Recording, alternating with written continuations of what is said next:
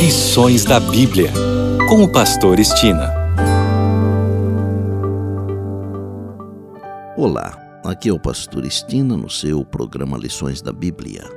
Neste trimestre de outubro a dezembro, estamos estudando o tema Vida, Morte e Eternidade. Assunto da semana: o processo do juízo. E hoje é o dia de fazermos aquele breve resumo. Vamos então iniciar com o verso memorizado durante a semana que está em 2 Coríntios 5:10 e diz: Porque importa que todos nós compareçamos perante o tribunal de Cristo, para que cada um receba segundo o bem ou o mal que tiver feito por meio do corpo. A Bíblia trata com muita clareza o tema do juízo. Deus julgará o mundo. São inúmeros os textos, tanto no Antigo Testamento quanto no Novo Testamento, além de numerosos, não há ambiguidade entre eles. Podemos ter certeza plena de que a justiça que aqui e agora está tão em falta, um dia virá. Seremos julgados por nossas obras e justificados por nossa fé. Por meio de seu juízo, Deus restaura sua glória e vindica seu caráter. No domingo, vimos que para muitos a ideia de julgamento significa condenação.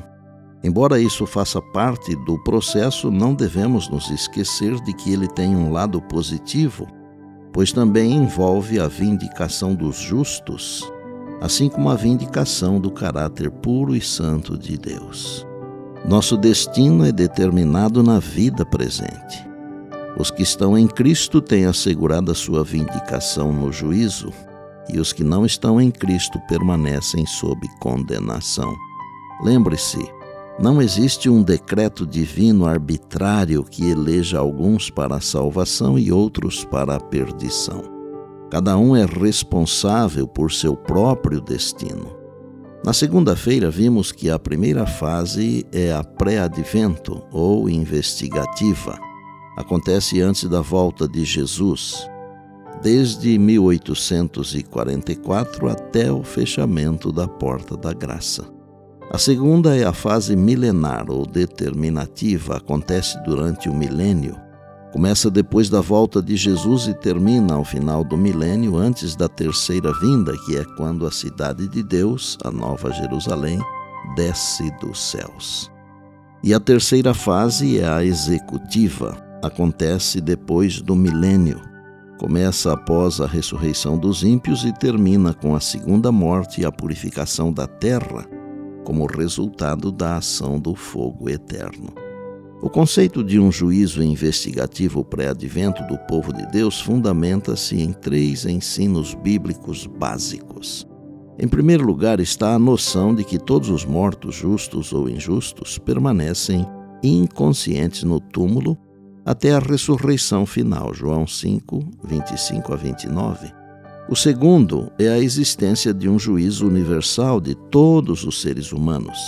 2 Coríntios 5:10 e Apocalipse 20, versos 11 a 13. E o terceiro é o fato de que a primeira ressurreição será a recompensa abençoada para os justos, e a segunda ressurreição será a morte eterna para os ímpios. João 5, 28 e 29 e Apocalipse 20, versos 4 a 6 e depois versos 12 a 15 terça e quarta tratamos sobre a segunda e a terceira fases do juízo, que são as fases milenar e executiva. A fase milenar serve para mostrar por que os ímpios não foram salvos e serve também para colocar a pena que cada um deverá receber. A fase executiva é a intervenção divina punitiva final e irreversível na história humana. E ontem vimos que Deus está conduzindo a história humana em direção ao seu clímax no tempo do fim. No final do milênio, todos os ímpios mortos serão ressuscitados para receber a sentença punitiva final, Apocalipse 20, versos 5 e depois versos 11 a 15. Então, quando todo o processo do juízo estiver concluído e nada mais puder ser acrescentado a ele, os ímpios reconhecerão a justiça de Deus. A decisão de conceder imortalidade aos justos e destruição eterna aos ímpios é um ato justo do reto juiz, conforme 2 Timóteo 4, 8. O mesmo fogo que destrói os ímpios purifica a terra, que será a eterna morada dos salvos. Finalmente se poderá dizer: o grande conflito terminou. Pecado e pecadores não mais existem. Desde o minúsculo átomo até ao maior dos mundos, todas as coisas, animadas e inanimadas, em sua serena beleza e perfeito gozo, declaram que Deus é amor. Bem, amanhã tem mais, se Deus assim nos permitir. E disse Jesus: Examinais as Escrituras, porque julgais ter nelas a vida eterna e são elas mesmas que testificam de mim, João 5,39. Eu sou o Pastor Estina e este é o seu programa Lições da Bíblia, diariamente com você, pela graça e misericórdia de Deus.